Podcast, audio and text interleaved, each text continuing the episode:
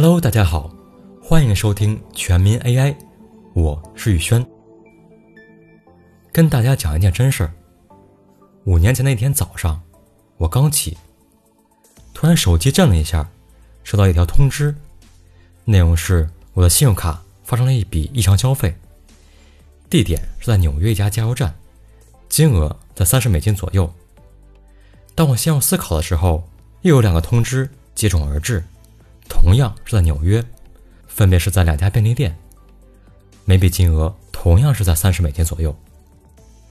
当时我人没在纽约，卡就在我手上，盗刷就在这光天化日之下明目张胆的发生了，这怎么可能？我一边疑惑着，一边拨通了银行的客服电话，和客服确认之后，损失的钱被返回到了卡上，一张新卡也会被寄到我这儿。由于盗刷总额不足一百美金，不构成犯罪条件，警方没有介入，处理结果还算满意，我挂了电话。信用卡盗刷在日常生活中非常常见，从开购开源数据统计，信用卡盗刷的比例是百分之零点一七，也就是每六百笔交易中就有一笔是盗刷，这给了银行。巨大的压力，判断一笔交易是不是正常极为重要。所以，对于每笔交易，银行的系统都需要在最短时间内判断完毕。一旦有异常，实时通知持卡人。如果系统极其自信，笃定这笔交易是异常，就可以直接冻结信用卡。如果稍有犹豫，就需要持卡人来二次确认。从五年前的盗刷之后。我变得有点谨慎，一旦有认不出的消费记录，就会给客服打电话，但每次的结果都是我错了。那些认不出的商家只是名字和商标对不上，盗刷再没有发生过。我特别好奇，这样的盗刷判断系统是如何实现的呢？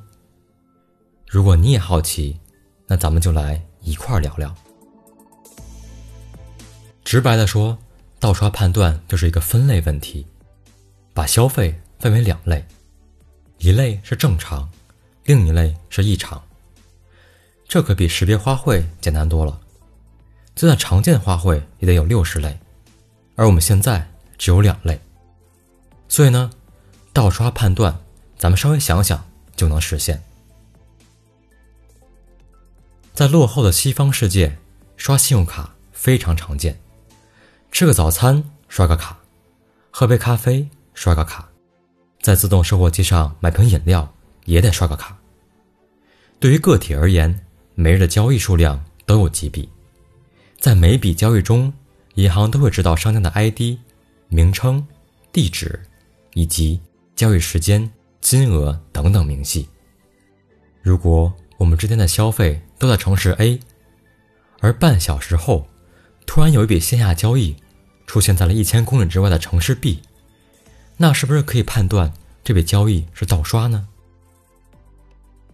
咱们可以设定各种规则来界定是否为盗刷，这种方法可行，但是有点笨。还是刚才的异地消费，持卡人确实在城市 A 买了东西，紧接着上了飞机。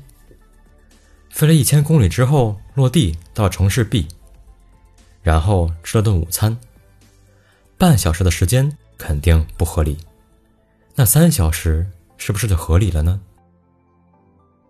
对于异地消费，咱们可以把不同的城市距离都量出来，然后算出最短的消费时间间隔。小于这个间隔的就是盗刷，大于这个间隔的就是正常。这样一来。异地消费这条规则就变得极其复杂。全球那么多城市，两两城市配对，这多么大的计算量啊！所以呢，区分信用卡是否为盗刷的关键就是不制定规则。我们把自己知道的信息全部给到 AI，使用数百万的消费记录来训练它，让它自己从这些数据中找出规则。形成自己的判断能力，这就是人工智能的方法。对于银行而言，使用 AI 会更加轻松、更加准确，完全可以达到实时判断信用卡是否为盗刷的要求。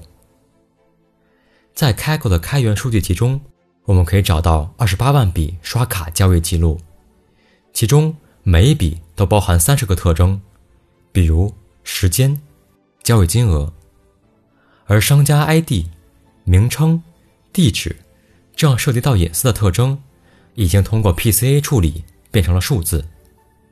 三十个特征对于神经网络而言非常丰富，是否为异常消费就可以作为标签。通过监督学习，我们的神经网络就可以找出这三十个特征和标签之间的关系，也就是学会了判定盗刷。这样的系统被应用在了各大银行，全球每天百万级的刷卡交易都会由它来处理。随着每天不断的刷卡交易，我们可以把新的数据再放入神经网络进行训练，这样的系统会不断的自我升级，不断的自我完善。一笔笔盗刷就可以被更精准的判断出来。只要有数据的地方就有 AI，而有 AI 的地方就省去了大量的劳动力。你是怎么看待盗刷判定的呢？欢迎在下方留言。好了，本期节目就到这里了，我是宇轩，咱们下期再见。